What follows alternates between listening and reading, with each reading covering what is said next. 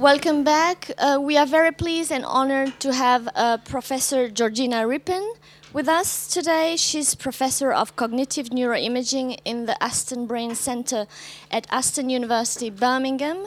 And she has a background in psychology and neurophysiology, and she uses different uh, brain imaging techniques. She's actually a specialist also of methodological questions in uh, this area. And uh, the the one of the topics, research topic, is to uh, investigate the relationship between patterns of, patterns of brain act activation and human sensory, cognitive, and affective processes. Her mo most recent work uh, has been more in the field of uh, developmental disorders such as dyslexia and autism, and she's also very much involved around the public communication of science. Uh, you probably read a fantastic paper entitled Neurobab was it Neurobabbles? Neurononsense. Neuro, okay, neuro, neurononsense. Uh, and uh, she challenges the misuse of neuroscience regarding gender stereotypes, and she's also very active in the area of education and science to correct the underrepresentation of women in these domains.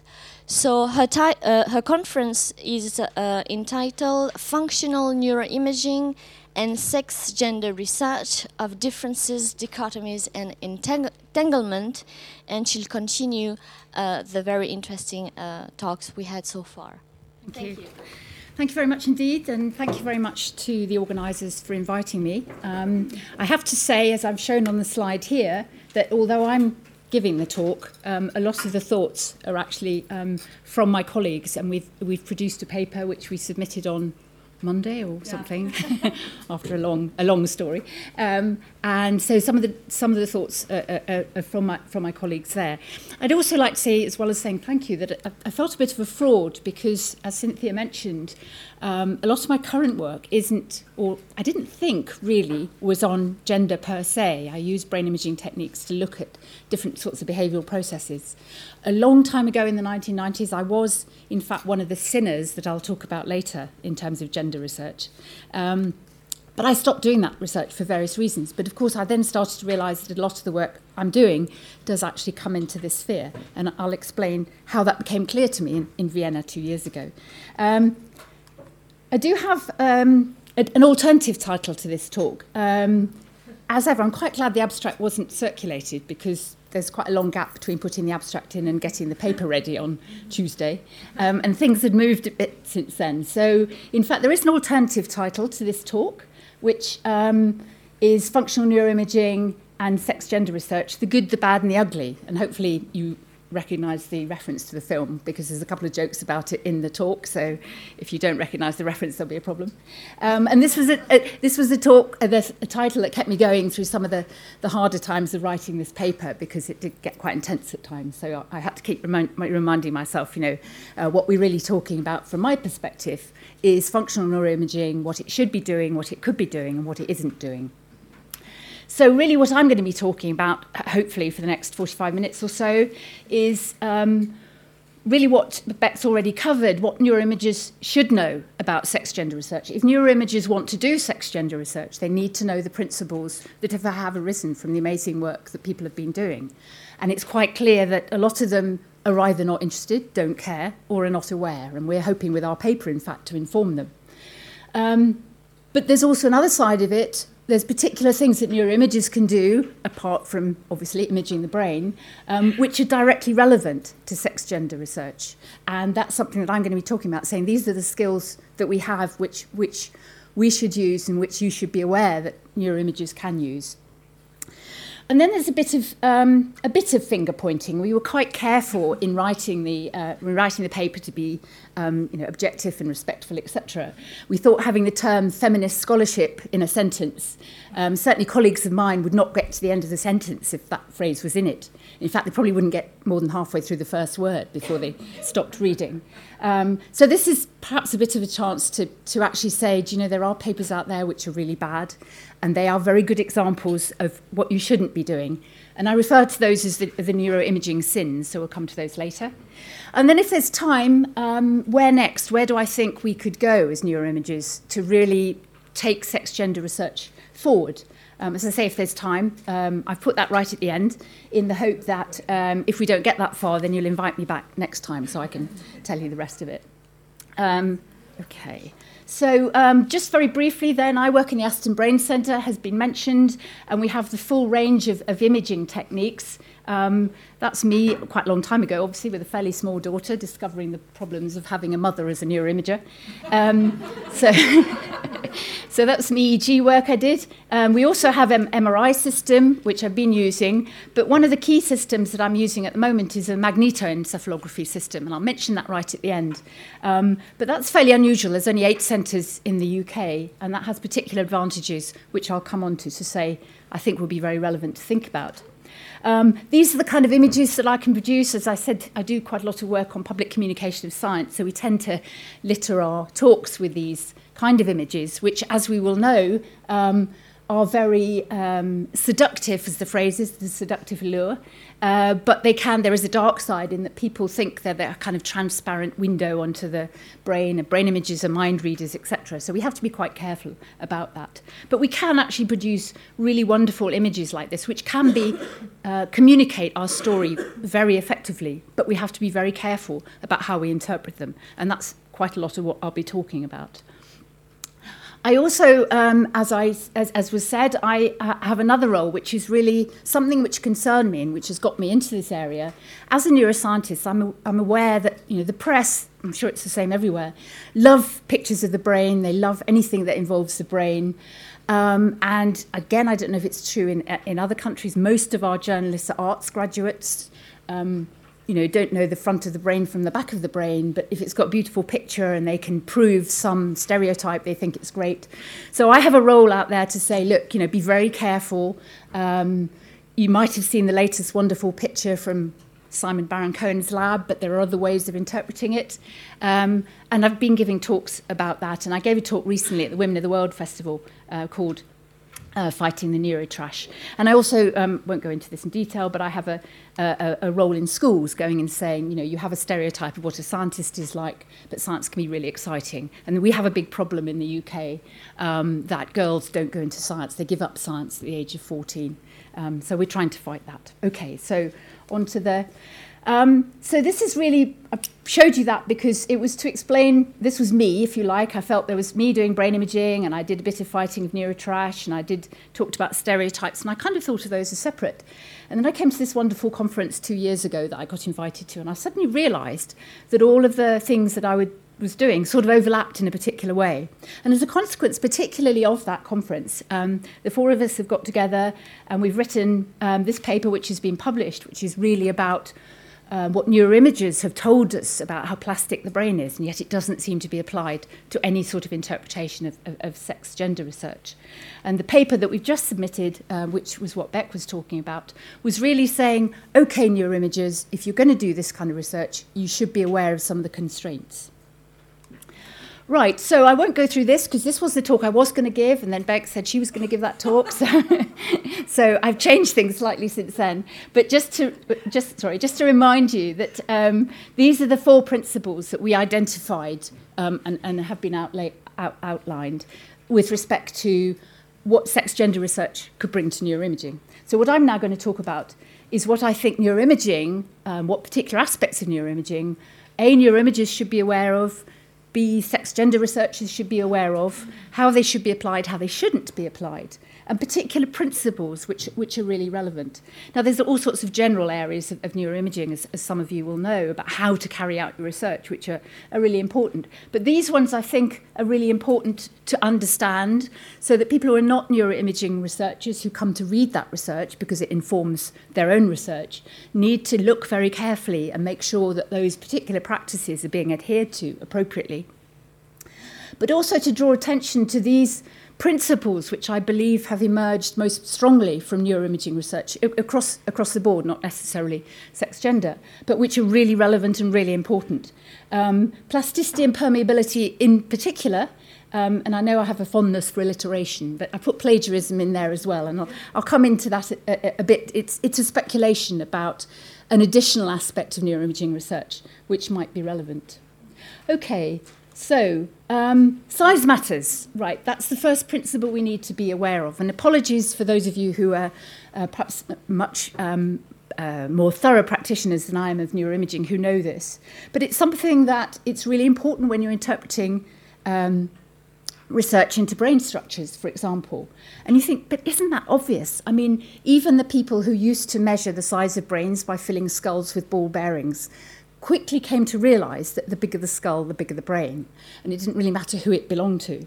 And you'd think neuroimagers, with all their wonderful techniques, would clearly be uh, aware of this. But what's really important is if you, one of the long standing or the, the, the best um, supported differences between male and female brains is that male brains tend to be bigger in volume. There is the kind of overlap that we talked about, but generally speaking, there's a fairly um, well standing difference between males and female brains in terms of volume. If you then correct, you take that volume and you correct the other measures you're taking your brain, we're talking about structures here, you'll find that all the so called long standing differences between brain structures, which um, non brain imagers and, and populist um, purveyors of sex gender research tend to focus on, all of those sort of dis- differences disappear. So the kind of differences here that people have talked about as proving, you know, um, women are more lateralized because the, um, uh, corpus callosum is bigger, or um, males have got more grey matter, etc., etc. All of those will disappear if you collect, correct for volume. Now, the reason I draw attention to that is because some of the sinners, which I'll be talking about later, um, publishing within the last six months and att- attracting a lot of attention in the popular press did not do that correction. So, all of the differences they're describing, we should really say you need to look at those really carefully and be careful how you interpret them. And there's two papers here um, from neuroimaging community. You may well know Christine Leonard's work, which says that actually, if you look at the, the volume of the brain, then it influences sex differences in anatomy. And very often, it's the populist impression that if, if one brain's bigger than the other, it means the person's cleverer or can do something more effectively, etc. So that's, that's one of the uh, aspects of brain imaging we need to be aware of.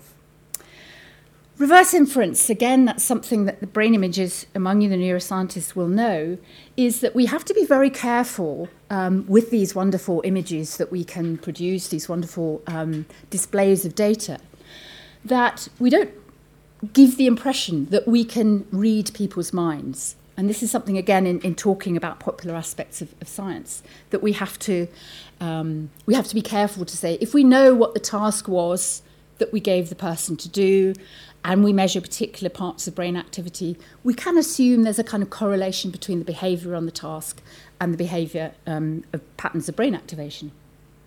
But we can't just look at the patterns of brain activation and say, this person is assessing this information more cognitively or this person is showing emotion. And I show this, this slide because I've actually tried it out with neuroimaging colleagues of mine. Um, this is actually a slide showing uh, activation in a particular task.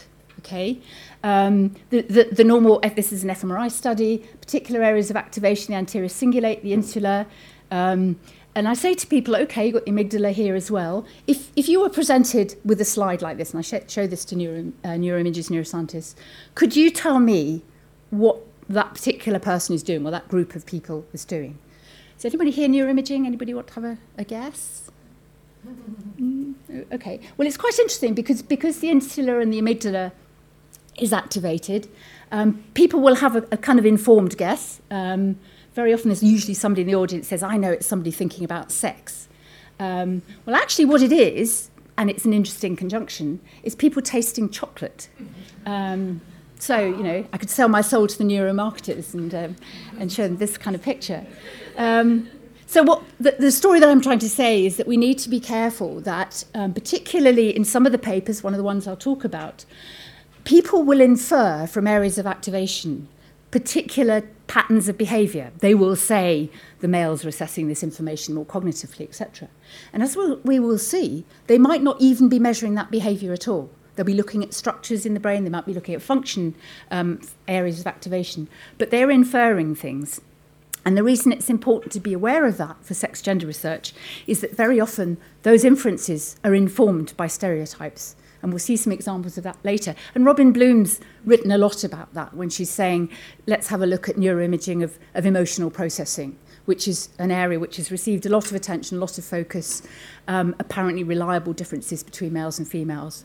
But when you look at a lot of the research, the inferences, they are making reverse inferences. They're not measuring that particular aspect of behaviour. They're not even debriefing the participants. They're not giving them a, a particular task. So that's something, again, that, that we need to be aware of.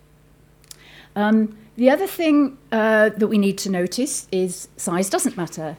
More is not necessarily better. And this is a classic example of neuroimagers having their cake and eating it, if you like.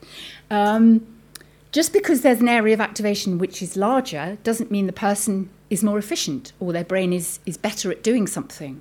There are different ways of, of interpreting this. Again, this is from my lab. So this is actually um, people looking at seeing if they could recognize faces. So they're shown a series of faces and then they're shown them again and they have to press a button to say whether or not this is a new or an old face. There are two ways of interpreting this. You could say, there's a big area of activation in the visual cortex, therefore that person is very efficient, very effective at, at recognizing faces, etc. Or it could be they find face recognition really hard. They have to focus, you know, take a lot of time in looking at that face. They need to engage all of their visual cortex to encode the face. And similarly, uh, uh, here in the anterior cingulate, you could say very tiny area of activation. That person's really not doing very well. Or you could say that person is so efficient that they just need a tiny part of their brain activated in order to, to carry out the task. So again, when people start interpreting uh, areas of activation in terms of the size, you need to be careful. You need to know how are they have they got an independent verification if they actually measured the particular performance of the individual in that task. So that's again something we need to look at. You need to be very careful to make sure that the dependent variable, the behavior, is A actually measured and B, that it's being measured in, an effective sort of way. So those are, those are areas that we should be aware of and that neuroimagers should be, um, be careful of, of, of misusing. The other thing that strikes me a lot, and this is something which as we talked about in the paper, is quite a lot of the work done in this area is done um, in a statistically very naive way. Very often you have neuroimagers measure activity in a male group, they measure activity in a female group, and they say, well, the male group showed this area of activation, the females didn't show that area of activation, so therefore they're different. So they don't actually directly compare them. You just assume that you measure one group and, and the other one, and you, you compare it qualitatively, as they say. And a lot of the neuroimaging sex gender research is of that kind. Analysis of brain imaging data, as, as those of you who are brain imagers will know, is very complex. And we have the issue of, of small participant um, cohorts, um, dropout rates, etc. And so people are very often scratching around desperately to publish the paper because, again, um, journals are really only interested in where you do find differences not where you don't find differences. And I think this is something that we touched on already. So if, if you're desperately trying to get your four papers for the research excellence framework that we've just been through in the UK, you will scratch around desperately. Um, and you may scratch around inappropriately, as it were. So we do have the techniques. This is called um, psychophysiological interaction. And what you can actually do is if you assume there's some kind of connection between particular areas associated with a particular task. You can also factor in that particular task. So you can you can actually analyze all the data together. You can look at the interactions between areas of the brain and you can see how that varies with the particular piece of behavior that you're interested in. Now, it seems to me that we should be calling on the neuroimaging community and people who are using their work to address issues of sex and gender or, or anything else, to say that this is how you should analyze your data. Because if you're looking at brain behavior interactions, that's what you should be measuring. You shouldn't have behavior over there and brain over there and find a difference and say, you know, we've proved there is one. So that's just to draw attention to, um, to what we can do. And this is an example, in fact, this is looking at the patterns of connection in a particular part of the brain in, in people who are, nicotine dependent smokers. This is actually getting them to um, rate uh, um, cues, smoking cues, and to see how powerfully they induce a craving for smoking. And you'll find that there's a much stronger connection, surprise, surprise, in individuals who are nicotine dependent. And we can actually measure that. We get them to, to rate their craving, um, and we can look at the extent of the interaction, the time series of the interaction between different areas of the brain. So the, the techniques are there, and they are ones that I think we should be using. These are just, again, this is something that you will be aware of to say what neuroimaging can bring to the table, if you like. Um, and the reason we call that paper plasticity, plasticity, plasticity is that one of the ma- major breakthroughs that neuroimagers have brought to the uh, behavioral measurement community is how plastic the brain is, how it changes over time, very briefly perhaps.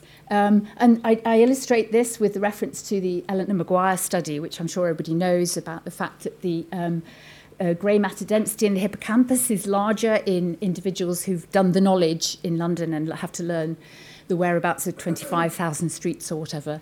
Um, and therefore, the area that, that is involved with visuospatial processing is shown uh, increased uh, grey matter density. She's interestingly followed that up by looking at retired taxi drivers and seeing what happens to the hippocampus there, which is a lovely study.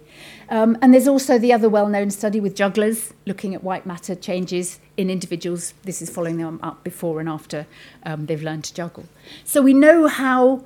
We know how the events out there can change our brains. We know that particular training events can change what we do. And that's really important. That feeds into the whole concept of, of entanglement. So when somebody comes to your lab to have their brain imaged, they bring with them a huge amount of stuff and different training experiences, etc.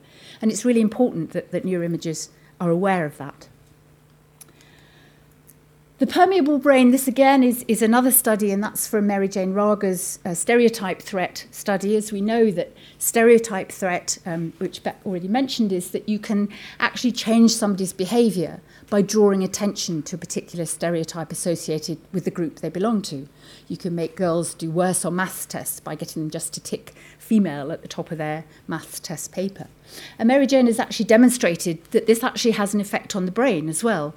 If you tell somebody you give them a mental rotation task, and if you say this is actually a perspective taking task and women are very good at it, or you give them a mental rotation task, say this is a mental rotation task and I'm afraid it's one that women do struggle a bit, surprise, surprise, the women with the positive um, instructions actually do better on the mental rotation task, the ones with the negative. And also, they show different patterns of brain activity. So they do better and they use different strategies to solve the task.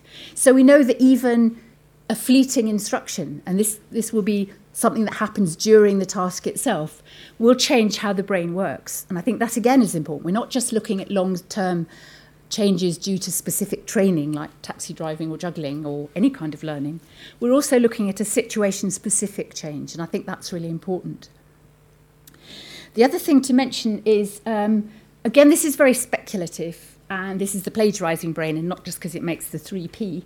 Um, we know a lot about the possibility that we have what's called a mirror neuron system in the brain that when we're watching somebody carry out an action, which was the origin of this particular observation, or even when we're looking at somebody expressing different emotions, very often um, the pattern of brain activity that is measured will be the same as if we were carrying out that activity, or if we were watching, if we were eliciting, expressing that emotion.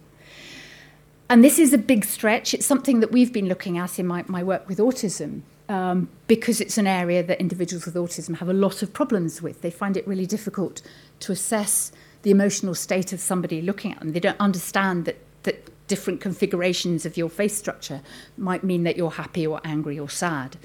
And we found that actually mirror neuron activity, uh, I didn't do this study, I wish I had, um, actually varies according to the symptom severity of the individuals. So the more severely um, autistic an individual is, the less effective their mirror neuron system seems to be. Now, the reason this is a stretch and a speculation is that if we are working, walking around in a stereotyped world, in a gendered world, people will respond to us differently depending on whether we're male, female, or whether they perceive us as male or female, etc. This too, in the same way that that um, stereotype threat, this too could have an effect on the way in which our brain processes information. And it might be that that actually has a permanent effect if we're in a situation where we're constantly being responded to in a particular way. So I throw that in as a principle that I think it would be really interesting to look at. Okay, so those are what I thought neuroimaging could bring to the table. This is a paper we wrote where we said, okay, these are the principles you should be looking at. Um, we should actually um, tell neuroimagers in the politest possible way that you should be aware of overlap, mosaicism, contingency, and entanglement. So, what I wanted to do now is to say, right, how, how are we actually doing? Are there ways in which we could actually um, characterize the good sort of research that neuroimagers could be doing? Um, or the bad sort of research that neuroimagers could be doing. Now, we know um, that neuroimaging does have a particular role in the way in which sex and gender research is actually communicated. And I won't go into this because it's something I know you know about. But these kind of, you know, but the neuroimagers, if you like, are innocent sometimes. Perhaps there's some in there who are less innocent than others. Um, but so you could say oh, people are taking our research and they're, you know, misusing it, misrepresenting it, etc.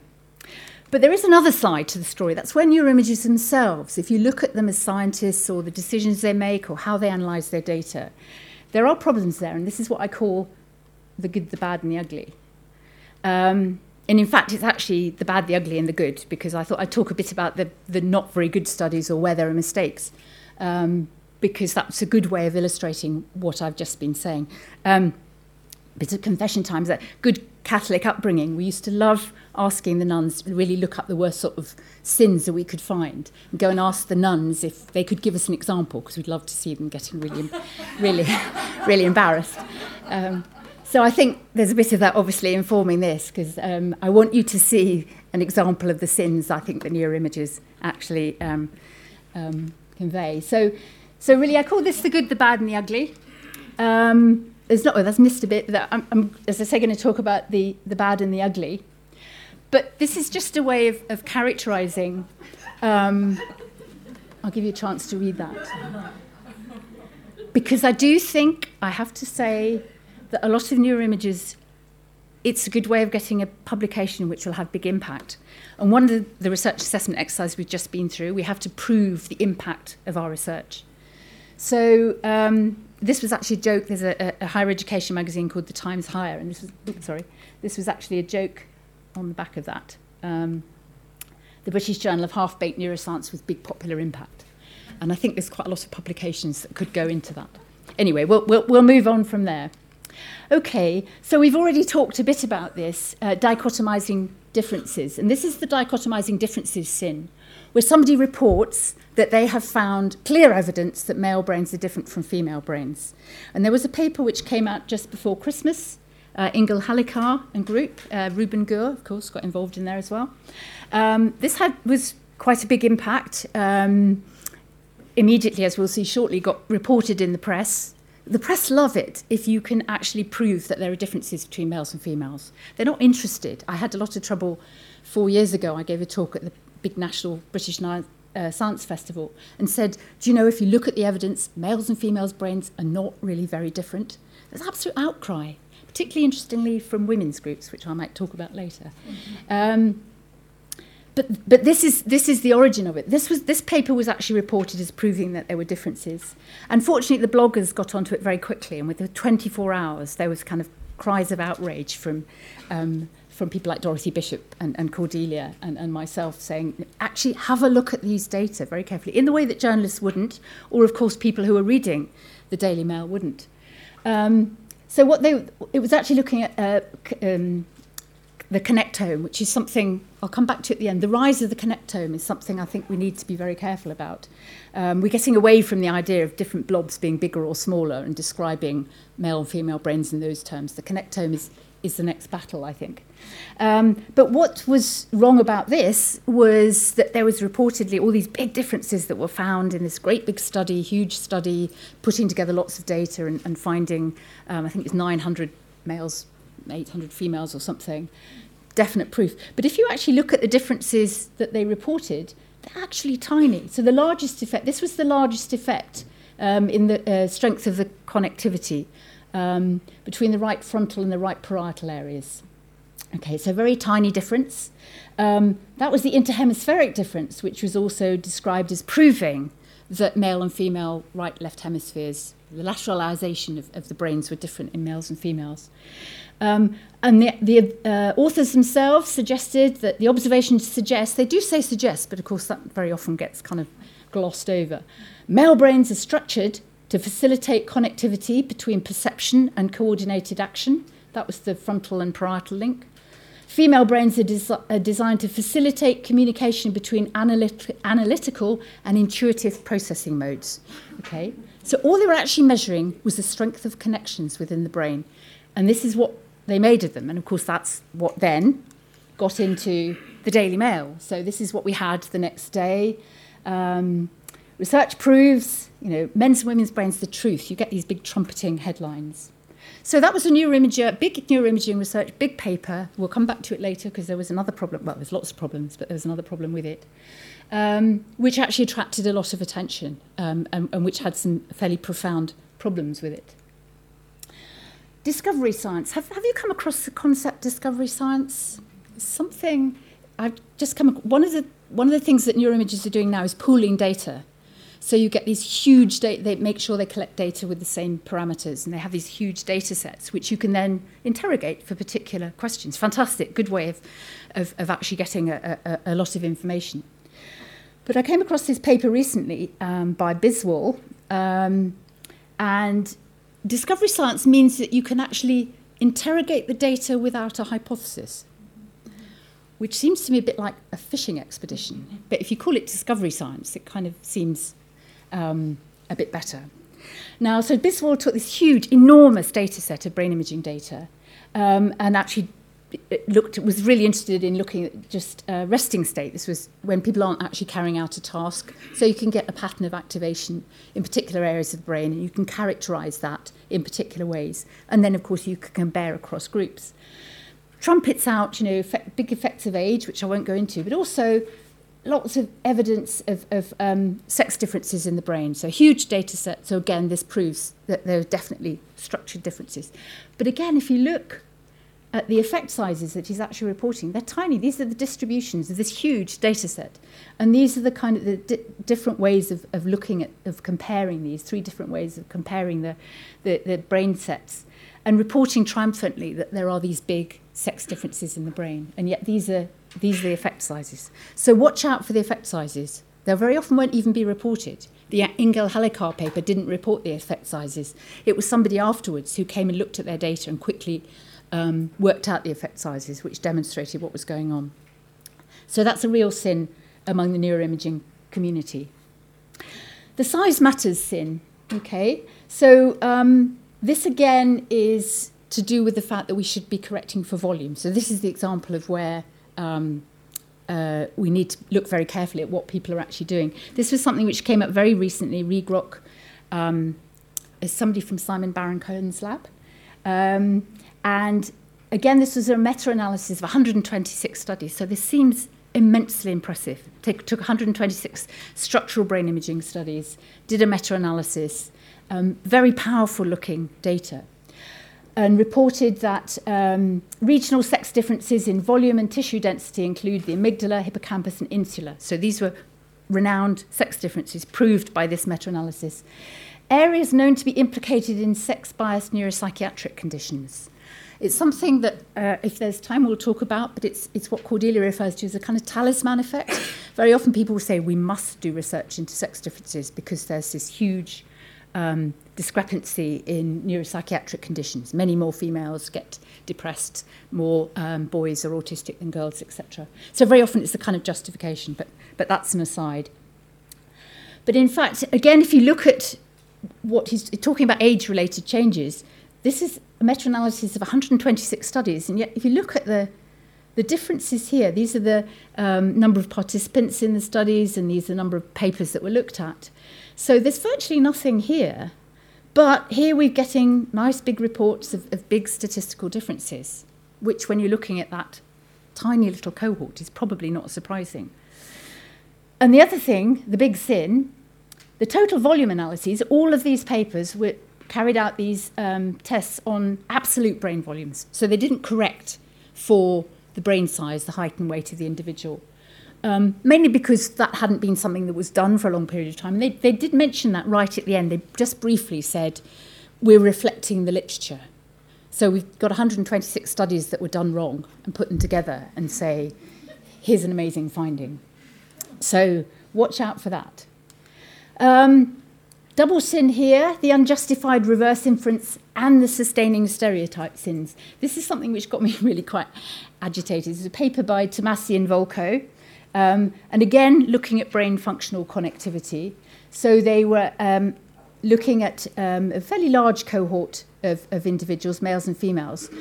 And overall, there was a variety of different findings, but they demonstrated that, um, or they, they, they claimed to have demonstrated that females had much more interconnected brains than males. Males tended to have localized areas of high levels of connectivity, whereas females were more widespread. So, this is from their conclusion, word by word. It is unclear how gender differences in functional organisation, remembering that they were only measuring structure, they didn't measure any behaviour at all, map out onto gender differences in cognitive and emotional behaviour. But we will. we hypothesize that the men's lower brain connectivity might reflect optimization of functions that require specialized processing, such as spatial orienting, whereas the women's higher brain connectivity may optimize functions that require integration and synchronization across large cortical networks, such as those supporting language. Now, those were stereotypes that they kind of plucked out. Well, obviously not quite like that, but effectively they were looking at ways of explaining their data. Out they go into the stereotype gendered research world, drag the stereotypes back, and, and publish this paper, which feeds into, and this is again comes back to the, the uh, entanglement um, diagram, again feeds into the stereotype, which then will feed back into how people are treated and how people view themselves and, and will respond. So, I, as I say, this was um, doubly annoying because there was unjustified reverse inference. They didn't even measure any behavior, they were just looking at connectivity and they were sustaining stereotypes. Okay, I better move on. Um, okay, so ignoring the entangle, people who ignore entanglement and contingency um, and, and carry out the, the snapshot in time. So I illustrated this with a, uh, a Muybridge uh, photograph, if you're familiar with, with how he took lots and lots of still photographs in order to demonstrate movement. Of course, if you measured somebody here, they would look very different from when they measured here. Overall, you get an impression of movement. Um, so this was my way of characterizing what, what neuroimagers are doing. Now, you can't actually do anything about that. Well, you can, and we'll, talk about that briefly shortly. Um, but you need to be aware of what you're doing. And the reason I put this table here is the big Ingalhalikar study that I mentioned, you know, with the 900 people and how fantastic it was, huge cohort. This is all the information that they had on them, what their race was and whether they were male or female. Now, if you think that each of those, you know, 200 and whatever it is, 12 males and 206 females, diff, you know, we'll have 212, 206 different life histories, bring different skills to them.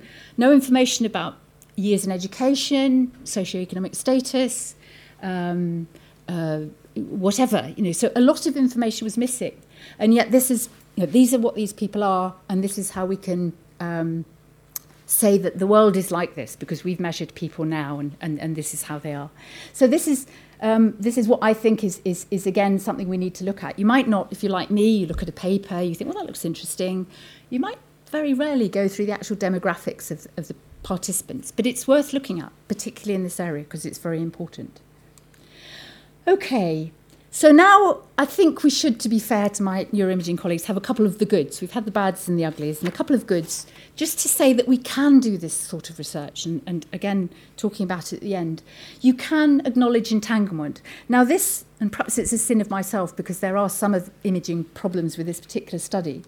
But what was sorry, what was interesting about this was that. Um, this was actually looking at face processing, uh, emotional face processing, supposedly well-known gender difference that females are much better at picking up emotions from, from processing faces. This particular study was looking at uh, immigrants uh, in, in the States, immigrants from Europe. One of the things that's been found is that um, people find it more difficult to assess emotional status in other race faces. So that's quite powerful.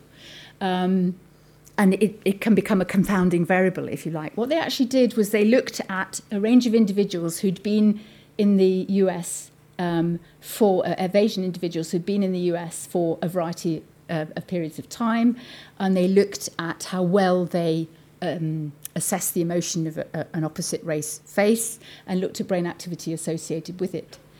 And what they found was that the amount of time the individuals had been in the country was a much more powerful predictor of how uh, the brain activation would be different. Gender wasn't even, uh, wasn't even significant.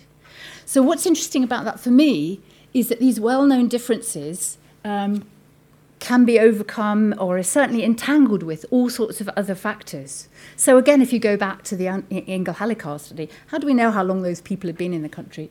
And if, if, the, if your experience of the world around you can change the way in which the brain works in that way, um, at such a, a very specific, almost day to day level, then that shows that neuroimagers can contribute to the kind of questions that we want to ask about how we get to be where we are.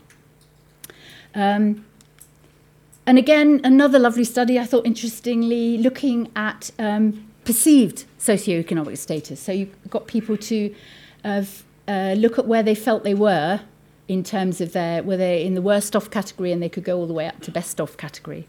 So this was a subjective feeling. Where, where do you feel your social standing is? Um, and that this was independent of their actual social standing, which is measured in terms of years in education, eco- economic status, etc.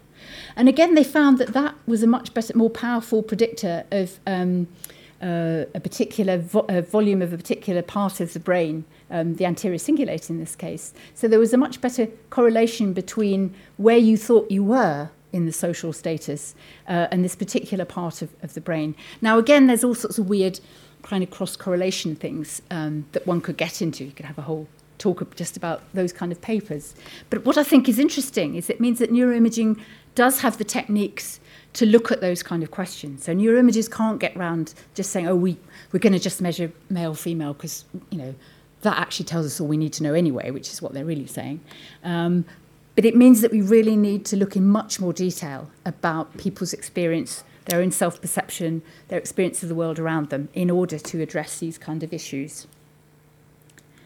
Okay, and again, this was what was nice about the paper was that these are the kind of information he was getting from them. I mean, some of them to do with uh, another particular question he was asking, um, but much more detailed information that you can actually um, use in assessing your brain imaging data. Because all of those kind of data can also go into the kind of regression analysis that, that I'll talk about shortly. I'm aware of the time, so I better move on. So where next for sex gender neuroimaging research?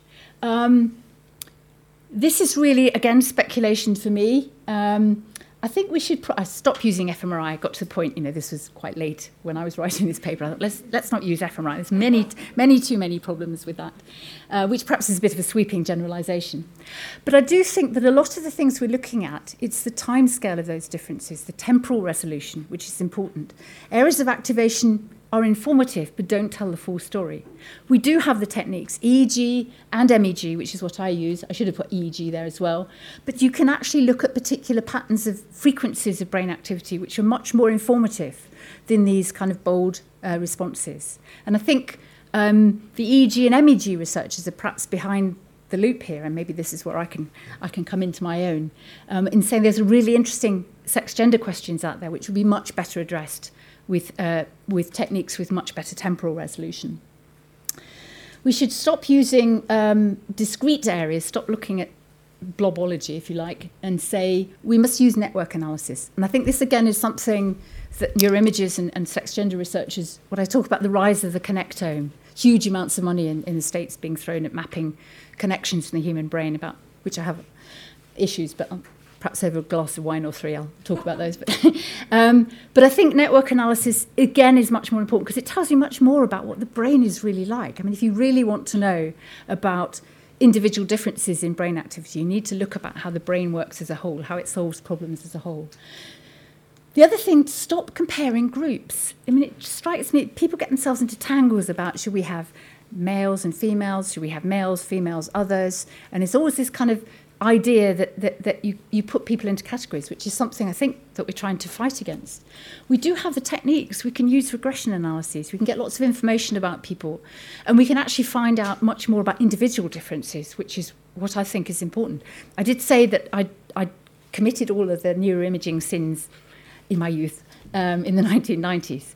Um, and I stopped doing that research because having struggled for ages, why aren't I finding a sex difference in these data? You know, I've put males and females and I've got, given them a visuospatial task and a verbal task. And then I realized that in fact, those diff- if you looked at the data a different way, then those much more interesting differences emerged. And I think that, that should be a question that we should be thinking about more carefully. Um, and stop sustaining stereotypes. That's really to my neuroimaging um, compatriots, if you like, saying just be aware. I think researchers need to look at their unconscious bias, how they interpret their data. There's quite a lot of it out there. Okay, I won't go into this because I think if I'm going to have some questions, I was really going to talk a bit about how you can use this was a study I did with children, which demonstrates how you can use gamma activity to look at uh, uh, brain connections. And this was actually um, looking at children with autism um, and showing that the patterns of activity of connect connectivity in their brains were different. And this was using a, a frequency called gamma band activity um, and demonstrating that the children with autism were very different from children who were matched in terms of, of, of behavioural abilities. So these were children with moderate learning difficulties. So there are techniques out there which could be applied in this sphere, which I think are very important. Sorry, I go through this. And another way is to say that we have ways of, of characterising those connections. Because um, again, you get these huge data sets and you think, I just can't make any sense of those. But if you've got a good way of characterizing those connections, you can use them to answer the question. And, and brain imaging uh, techniques are using small world, which is one way of, of, of describing the connections. There are other ways, and there's always arguments about which ones you should be using. But it gives you the metrics to, to, to ask some really interesting questions. Okay, so just get to the end now. So we've got functional neuroimaging, the good, the bad, and the ugly. Well, hopefully we'll have moved on from the, um, the good, uh, the bad and the ugly, get rid of the good, and we'll have the good. And hopefully this is where we'll arrive. So, okay, thank you.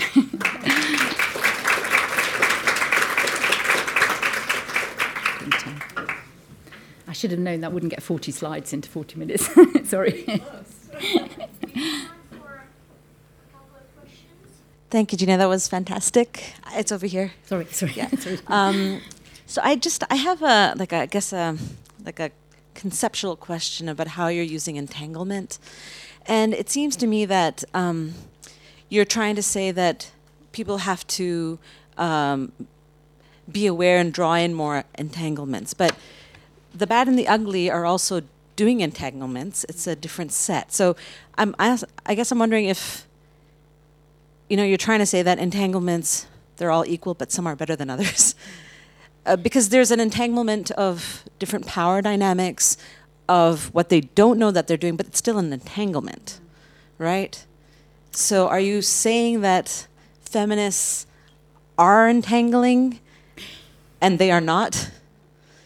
No. Or we should be, or can you explain? I think what I'm saying, and I'm f- sorry if I didn't explain it carefully enough, I think I think it's more that neuroimagers should be aware that there is entanglement, that there's this kind of dichotomy. Um, that the, the, the participant that comes to you is not just either male or female.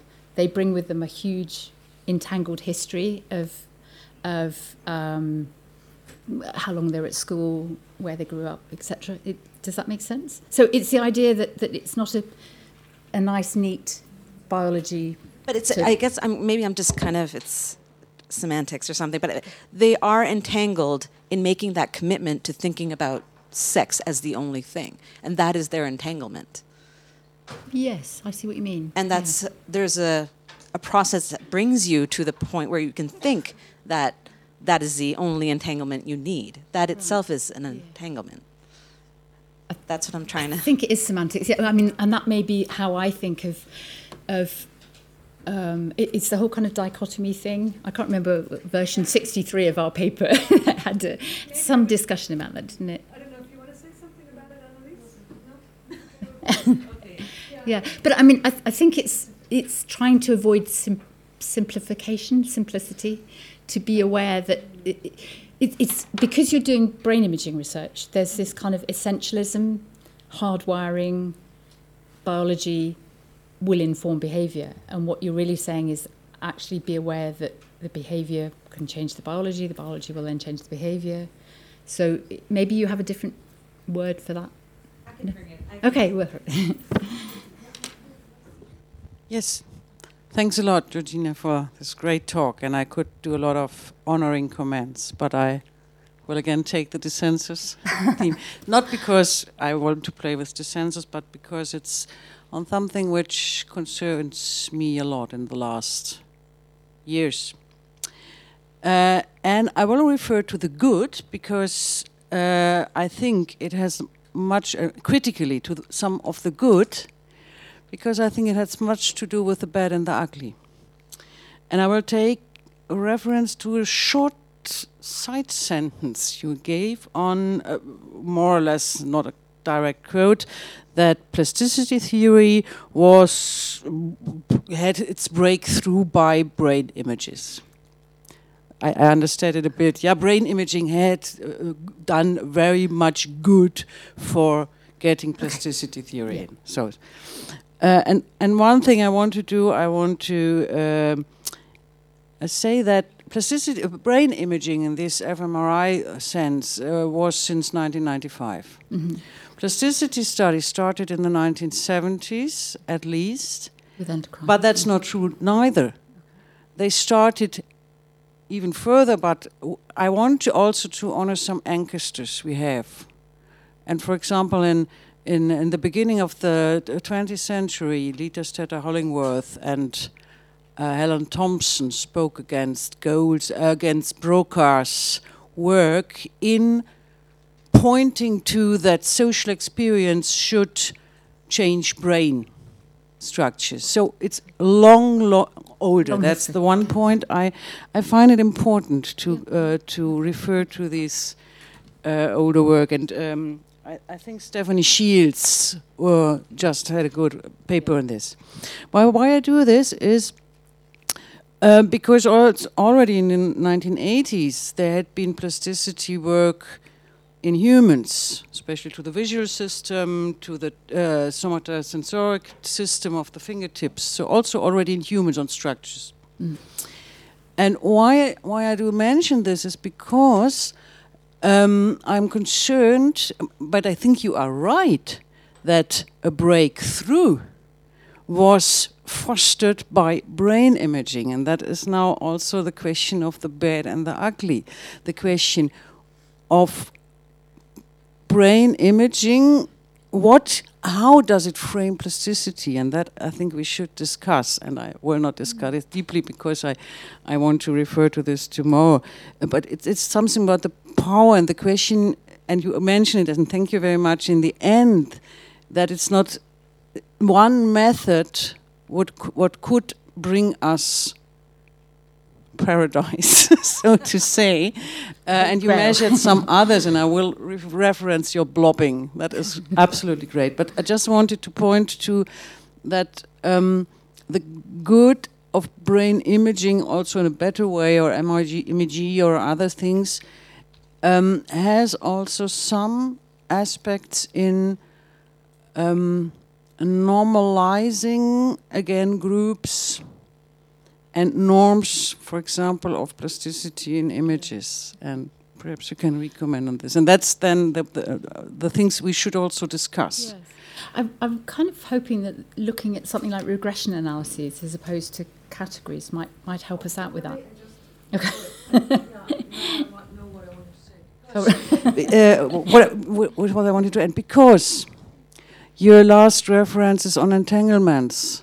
I really question myself what is the use of measuring a brain blob on the question how uh, US immigrants develop their social understanding? Yeah, why a brain image? That was the point I wanted to come to. Sorry, I'm very, very tired. Yes. Uh, yeah, that that's why I said I refer to the bad and the ugly. The question, what is brain imaging worth? Yes, plasticity, but then it's again brain imaging for everything. yeah. And I, I would say yes, it is a better form of showing entanglements. But then I ask, yeah, but I, I would say yes. There are. I, I'm fascinated about neuroscience. That's not the point. point, and I think there are very important issues where it is important. Also, some problems with arguing that is for better health. Who said it in the beginning? Mm-hmm. But in these areas, it is important. But for the question of social uh, attitudes, uh, why do we know the, this blobbing? that was the point I wanted I to come to. uh, yes, I think I think I used that as an example. I think I did say to myself, maybe muttered that you know I was aware that there was some sins in there as well. But what was interesting is that it was um, an attempt to look at a social attitude as opposed to a you know nice stereotyped, um, and particularly because it was culture and gender, and in fact it turned out that the culture was was a more powerful effect, or the cultural exposure was more powerful effect than gender. I agree completely about brain imaging. I mean, people in my business school are always saying, "Can you can you brain image leadership?" You know, and I said, "Why?" You know, and have you got a test which distinguishes one sort of leader from another? And of course they have. And you say, "So why do you want a brain imager?" So they can get lots of money and sexy headlines in the Daily Mail and stuff like that. So yeah, I mean, absolutely. And I think the kind of seductive allure aspect is is. Martha Farrow's just come out with a really nice paper called The Seductive Allure of Seductive Allure, where she actually goes through the fact and says it's not quite as powerful as you thought it was. But of course, if it sustains a stereotype, you know, there's nothing as good as information which supports any stereotype you already have, you know. It's really reliable information. So so I think that's partly why people like the brain images which support stereotypes. Thank you very much. The bad thing about conferences is uh, I have to interrupt the very interesting discussion, but the good thing is we'll hear more good discussions Thank you.